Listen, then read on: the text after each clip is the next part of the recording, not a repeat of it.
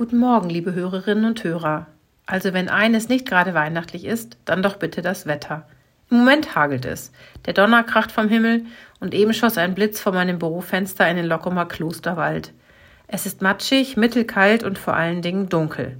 Wo ist denn bitte schön das kalte, klare, schneebedeckte Winterwunderland von Ende November, Anfang Dezember hin? Als ich die ganze Zeit gedacht habe, dass es ewig her sein muss, dass ich im Advent tatsächlich durch eine winterliche Welt spaziert bin. Und nun sieht es so aus, als würden wir Weihnachten wieder bei recht milden Temperaturen im Plusbereich feiern. Tja, das Wetter macht eben, was es will, und die zahlreichen Wetter-Apps helfen zwar bei der Planung, aber sie haben keine eingebaute Frustverarbeitungssoftware, die uns aufmuntert und Mut macht, nach vorne zu sehen.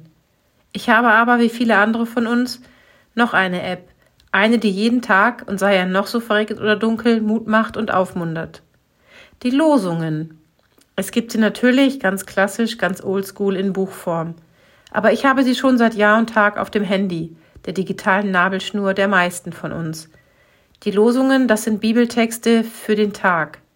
Seit 1728 werden sie in Herrnhut, und ja, das sind die mit den Sternen, gezogen gelost. Für jeden Tag ein Bibelvers aus dem Alten Testament und dazu wird noch ein Bibelvers aus dem Neuen Testament ausgesucht. Manchmal passt das ganz wunderbar, und schon morgens gehe ich dann beflügelt in den Tag, weil in der Losung steht, Gott spricht, ich habe dich je und je geliebt.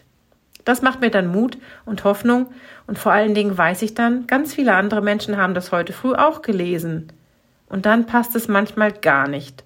Und ich zucke leicht zusammen, wenn ich um 6 Uhr vor der ersten Tasse Tee und der ersten E-Mail lesen muss, Sie lästern und sie spotten über mich und sie knirschen mit den Zähnen. Die Bibel ist nun mal eine wahre Wundertüte und ein Überraschungspaket an Worten und an Sätzen.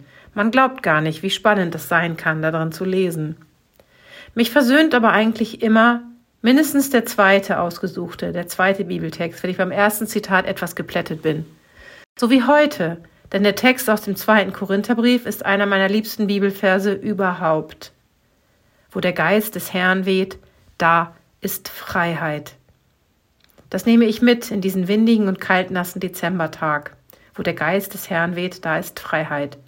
Gott ist da, wenn es weht und stürmt, wenn es windig ist in den schwierigen Momenten des Lebens, wenn wir glauben, umgepustet zu werden.